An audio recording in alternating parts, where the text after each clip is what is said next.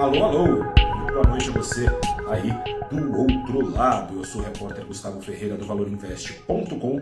Começa agora o seu saldo deste dia 28 de julho de 2022. Um saldo do dia que ajuda a mostrar como o mercado, ou seja, a maior parte dos seus participantes, que nada mais são do que os negociantes, como o mercado e os economistas, quando o assunto é Estados Unidos, tem falado uma língua bem diferente, ou pelo menos usado óculos diferentes, né? É, bom, começando pelo começo, hoje foi dia de divulgação do PIB dos Estados Unidos. PIB dos Estados Unidos, produção, é, produto interno bruto, a soma da produção nacional americana, por si só, por motivos óbvios, importa ao mercado. Ainda mais quando essa divulgação acontece um dia depois de reunião sobre juros e de uma alta de juros com a promessa de que vem ainda mais coisa. Tecnicamente, se descobriu pela manhã. Tecnicamente, a economia americana está em recessão. Uma recessão bem técnica mesmo, viu? É, duas quedas de trimestre, tecnicamente, é, duas quedas trimestrais de PIB são recessão, mas foram quedas leves, quedas leves e depois de trimestres de economia americana bombando. E como é que existe recessão quando tem pleno emprego, ou seja, quando a taxa de desocupação da força de trabalho indica apenas aquelas pessoas que estão trocando de emprego, perdeu o emprego, mas amanhã já consegue, está em 3,6% só o desemprego da força de trabalho nos Estados Unidos. Não é estranho nessas condições falar em recessão?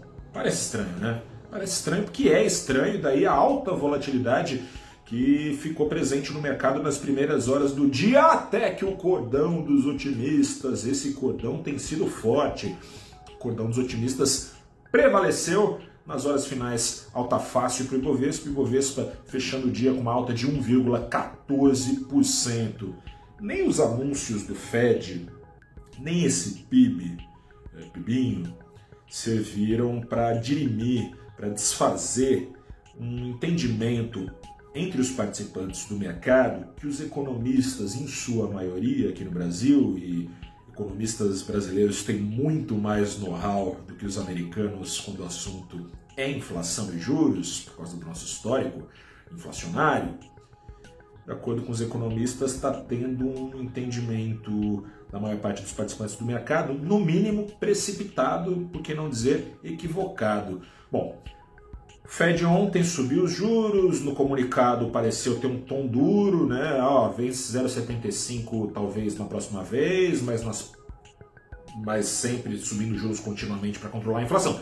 Mas meia hora depois já estava o seu presidente, é, o Jerome Powell, presidente do Fed, o Federal Reserve, Banco Central Americano, colocando panos quentes. Eu, não, calma lá, a gente está comprometido, mas lá na frente já deve começar a diminuir a dose dos juros aconteceu? Aconteceu que mordeu e assoprou, passou a impressão para o mercado que o Fed está preocupado com o crescimento e não só com a inflação, como ficou escrito no comunicado. O Fed, então, pode, ao menor sinal de fraqueza, tirar o pé do acelerador de juros. Por falar em sinal de fraqueza, veio reforçar esse entendimento no dia seguinte desse mod assopra, esse pibinho americano na ponta do lápis em recessão, mas na prática, como dito, o mercado de trabalho americano segue bombando. É aí que o Banco Central, aliás, o próprio claudicante Banco Central americano deixou claro que, apesar de dados de fato mostrando fraqueza do consumo, coisa e tal, deixou claro que o mercado de trabalho segue bombando. O entendimento do mercado é de que talvez os juros já estão fazendo efeito nos Estados Unidos. Não é verdade, não está. É, isso, isso não está acontecendo. Essa fraqueza, tudo leva a crer, acontece como brasileiros que somos, conhecemos bem esse efeito, fraqueza da economia por causa de inflação alta, as famílias deixam de consumir porque estão sem dinheiro ali no bolso, e aí o consumo dá uma fraquejada.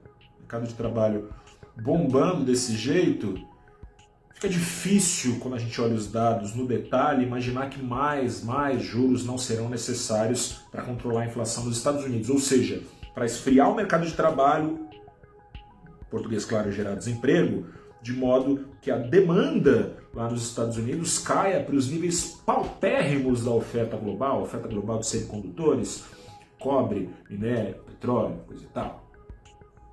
Ou seja, se ou quando ficar claro que os juros nos Estados Unidos estão mais para parar de subir lá, para os 4% e tralalá, e não perto dos 3% e tralalá, como o mercado tem embutido é, aos preços dos ativos, quando isso ficar claro, vai doer os dias de alta de bolsa e queda do dólar, dias atuais e como este, como esta quinta-feira, esses dias terão de ser revisados.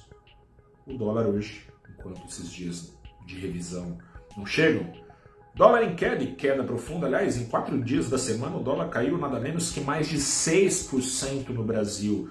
Hoje a queda de 1,66% aos R$ 5,16.